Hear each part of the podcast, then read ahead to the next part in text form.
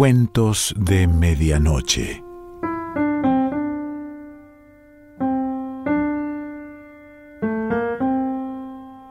El cuento de hoy se titula La felicidad y pertenece a María Teresa Andrueto.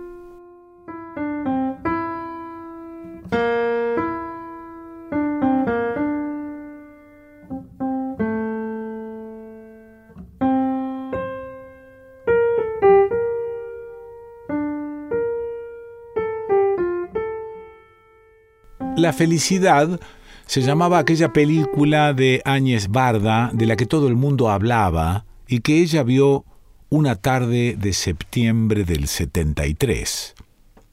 Todavía recuerda con nitidez uno de los cuadros. Esa mujer rubia como un ángel de estampita, sentada contra un árbol, con la cabeza del joven marido en la falda. La mujer rubia y el marido habían salido de picnic en aquella película, el sencillo paseo de dos que se aman, como la salida que ella misma estaba preparando ahora con su marido para este día en las sierras, treinta años más tarde. El peseto que acomodó en la conservadora hirvió anoche con un puñado de aromáticas de su pequeña huerta mientras miraban un documental. Le costó quedarse sentada en el sofá. Se levantó varias veces a ver cómo hervía el peseto y largaba ese olor intenso a laurel después de hacer una llamada a su hijo que acababa de llegar de San Pablo y más tarde a chequear los mensajes que tal vez hubieran quedado en el contestador. Ya no tenía paciencia para ver entera una película. Había empezado a sucederle en estos últimos años Pocas veces algo la atrapaba lo suficiente como para instalarse una hora en el sofá o en una butaca.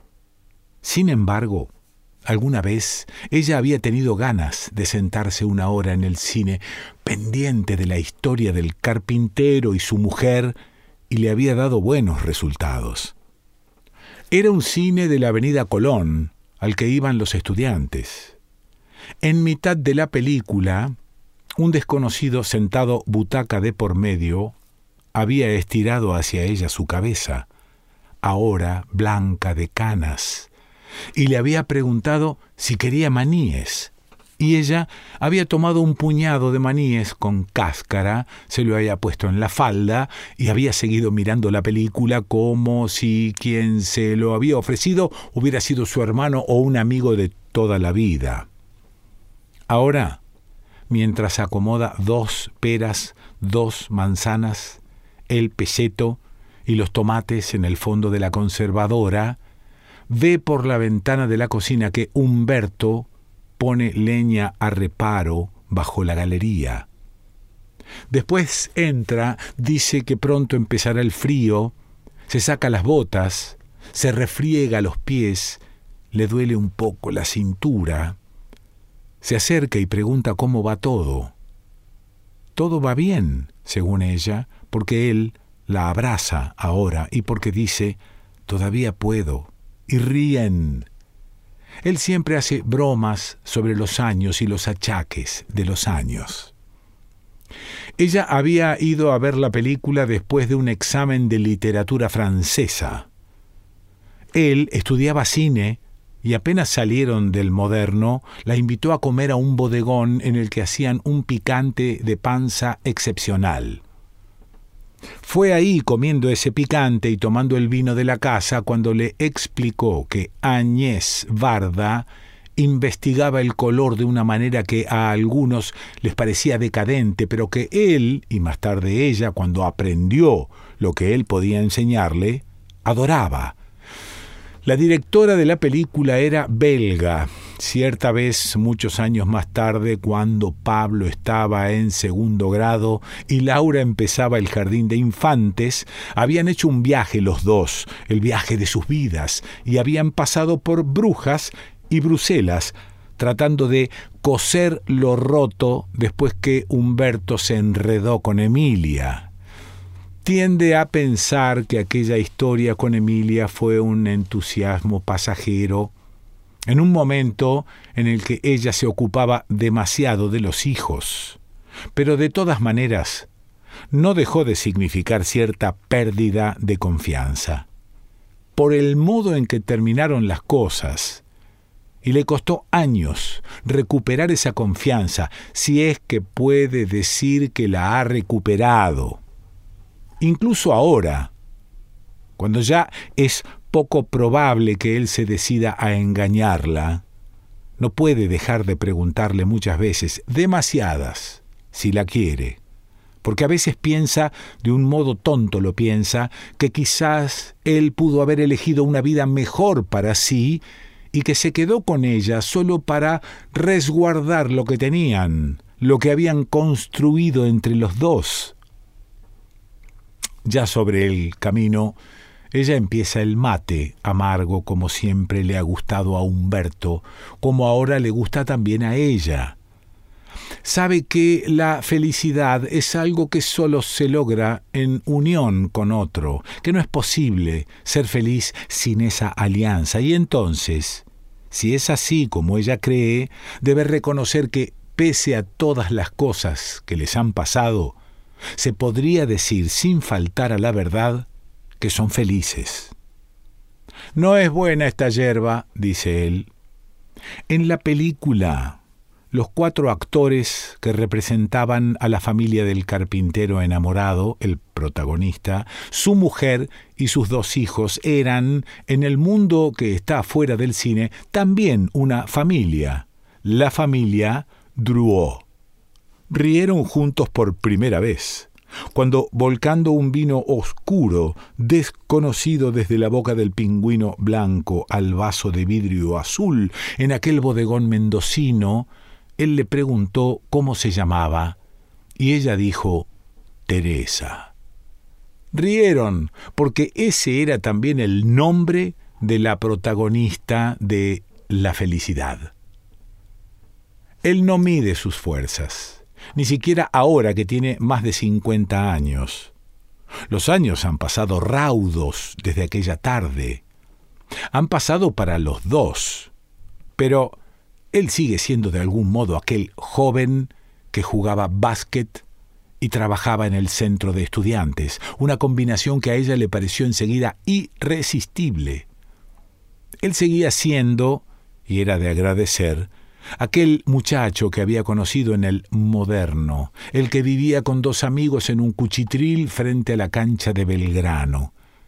Estaba a punto de recibirse y quería hacer cine en los barrios seguía siendo, y no, aquel muchacho que no pudo terminar la carrera porque un día llegaron los militares al Cuchitril donde vivía, preguntaron quién era Humberto Rosales y lo metieron ocho meses adentro. Meses que parecen ahora en estas vidas que llevan más de cinco décadas. Nada.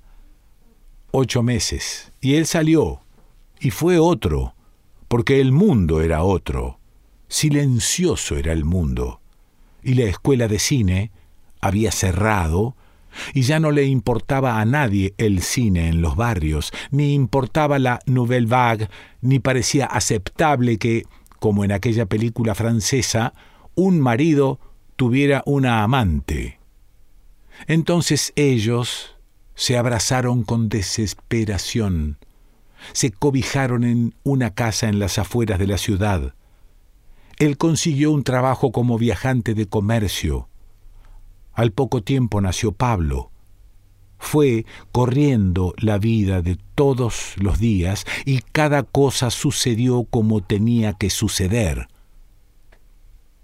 Han pasado el embalse, el embudo y las nueve curvas, y toman ahora el camino a San Miguel de los Ríos.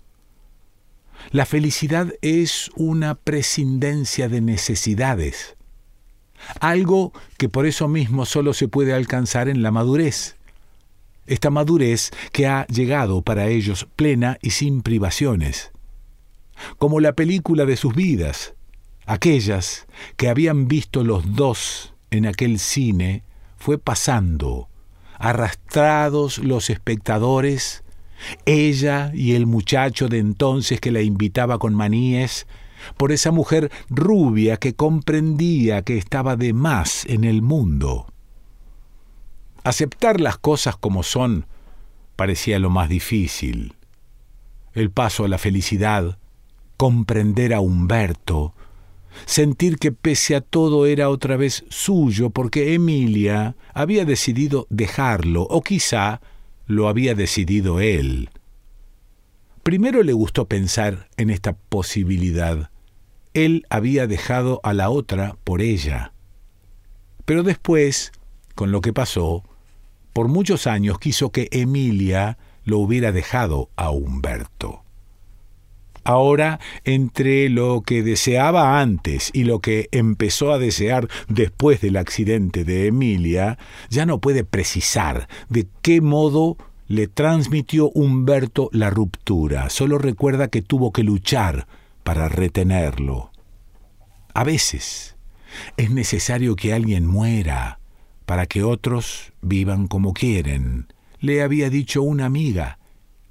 Y eso es lo que había terminado por hacer Emilia después del afer con Humberto, morir en un accidente doméstico.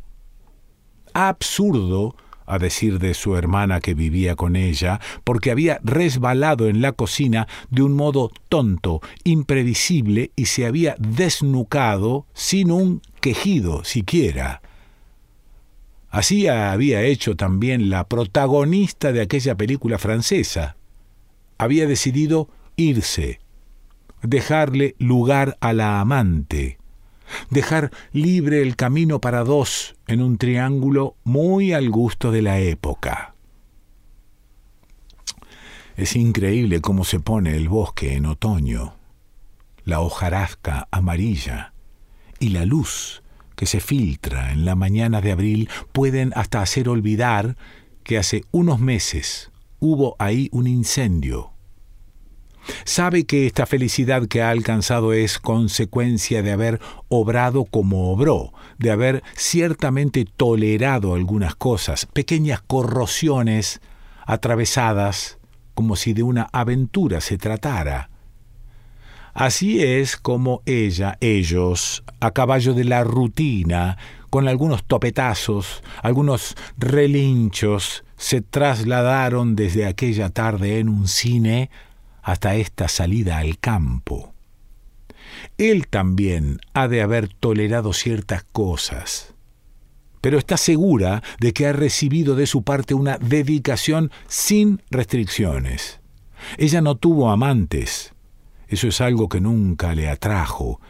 Siempre deseó una vida sencilla, sin complicaciones. En el puesto que está poco antes del ripio, se han detenido a comprar un pan casero y un queso de cabra. Parece una tontería, pero en ese pan y ese queso está casi todo el bienestar que ahora persigue. Ha encontrado cierta felicidad a medida que fue disminuyendo el deseo las miserables ambiciones y apetencias, a medida que permanece atenta no más que a su casa, a su patio de flores y a su huerta. Este queso no es de cabra, es de vaca, dice él. Ella se distrae un momento, lo suficiente como para que él le ponga la mano sobre la rodilla y le pregunte en qué está pensando. En que ya nada es como antes, dice ella. Han tomado un desvío y se internan ahora por un camino de ripio que parte en dos un bosque de pinos. No ha pasado mucho rato desde que pararon a comprar el queso y el pan, cuando se cruza por el camino un zorro. Todavía se ven zorros por aquí, dice ella, y él aprovecha para hacerle notar que algunas cosas siguen siendo como antes. Pone su mano sobre la de él. Algunas cosas siguen siendo como eran. Puede dar una rápida mirada hacia el costado y darse cuenta de que hay seres que sufren más que otros. Ella tiene ciertos bienes y sabe que sin esos bienes no sentiría esta felicidad que ahora siente. Sabe también que lo que siente por este hombre que la acompaña, este hombre con el que ha tenido hijos, con el que ha andado un camino, con el que todavía, pese a los cuerpos que se gastan, hace el amor, excede esos bienes que poseen y se derrama hacia algo interior que va más allá de los objetos que compraron y de la familia que han construido. La felicidad es un estado, sí, como la angustia. Depende en última instancia de la relación de cada uno que consiga y que es alcanzable. Ahora lo sabe, de eso está segura. Solo en la madurez. Ella ha llegado a este punto como si se hubiera jubilado de algo, de los dolores de la vida o de sus pequeñas corrosiones. Como si se hubiera relajado, ahora que los hijos están finalmente bien, ahora que él ya no se irá de su lado, ni ella tendrá que morir para dejarle el lugar a nadie, ahora que ha pasado la necesidad de retenerlo y entonces puede permitirse, ¿por qué no?, una cierta beatitud. Han tomado un camino estrecho, un recoveco de bosque y después un sendero que desemboca en el arroyo, casi a la altura del puente colgante, y deciden bajar. Lo cierto es que hace tiempo que ella ha decidido aceptar la vida tal como es, ha resuelto ser feliz. Quizá por eso, consecuencia de eso, están ahora los dos en un buen momento. Tienen otro tiempo para ellos. Están transitando cierta felicidad. Ella acomoda el mantel a cuadros. Él baja la conservadora azul. Ella improvisa la mesa del almuerzo los vasos de acero inoxidable, los platos de madera, los cubiertos. Él corta el pelleto, corta el queso, como si fuera de cabra, descorcha una botella de Malbec. La dicha de la vida consiste en tener siempre algo que hacer, alguien a quien amar, alguna cosa que esperar, y ella tiene que hacer, tiene a quien amar. No sabe bien qué puede esperar, pero seguramente algo aparecerá. Desde donde está, sentada en el suelo junto al arroyo, sentada como cuando era joven, mira el plátano bajo el que han improvisado el picnic, ve su sombra sobre el río, recuerda aquel cuento de Mansfield en el que dos mujeres miran en la noche en el patio de su casa un peral que parece que va a rozar el borde de la luna dos mujeres atrapadas en un círculo preguntándose qué deben hacer con esa felicidad que les oprime el pecho. Has estado distraída toda la mañana, dice él. Casi no has dicho una palabra. Ella sonríe. No le pasa nada. No te preocupes. Solo le oprime un poco el pecho esa felicidad de ver los árboles, estirarse hasta rozar el cielo. Él la mira. Ella sabe que él la mira como cuando quiere hacerle el amor. No la toma sin preguntarle nada, como solía hacer hasta hace algunos años, sino que da un rodeo. Ella también lo mira. Acerca su mano a la cara de él. Dice, después, en casa. Salen a caminar, las zapatillas haciendo crujir las hojas, la luz filtrándose entre las ramas que caen hacia el río, la luz manchando el río. ¡Qué otoño! dice ella. Caminan de la mano los dos, como la tarde en que se conocieron, caminan hacia el puente colgante como caminaban entonces hasta el bodegón mendocino, comprendiendo que en el futuro de aquel ayer estaba esta tarde, este remanso para dos. No alcanzo a ver en qué momento me volví vieja, dice ella. Pero él no escucha. la detiene, le dice que la quiere como siempre. Después caminan por el bosque sin hablar casi, seguidos por la música que hacen las hojas, hasta que avanza la tarde y piensan en volver. Quiero una foto de esta tarde, dice ella. Él desenfunda la máquina, le pide que se acerque al arroyo. Sobre aquella piedra, dice ella, y avanza sobre el río, haciendo equilibrio entre las piedras más pequeñas hasta llegar a la piedra grande. ¿Aquí está bien? pregunta. Ahí, ahí, dice él, justo cuando ella trastabilla y cae de un modo absurdo. Un resbalón imprevisible sobre la piedra cae sin un quejido siquiera sobre las piedras pequeñas, sobre el agua.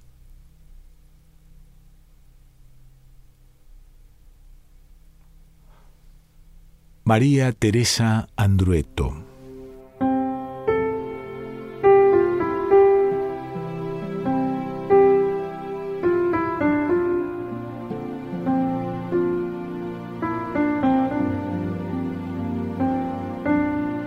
Cuentos de Medianoche.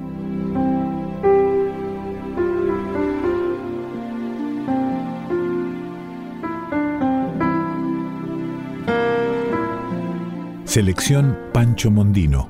Idea y lectura Quique Pessoa.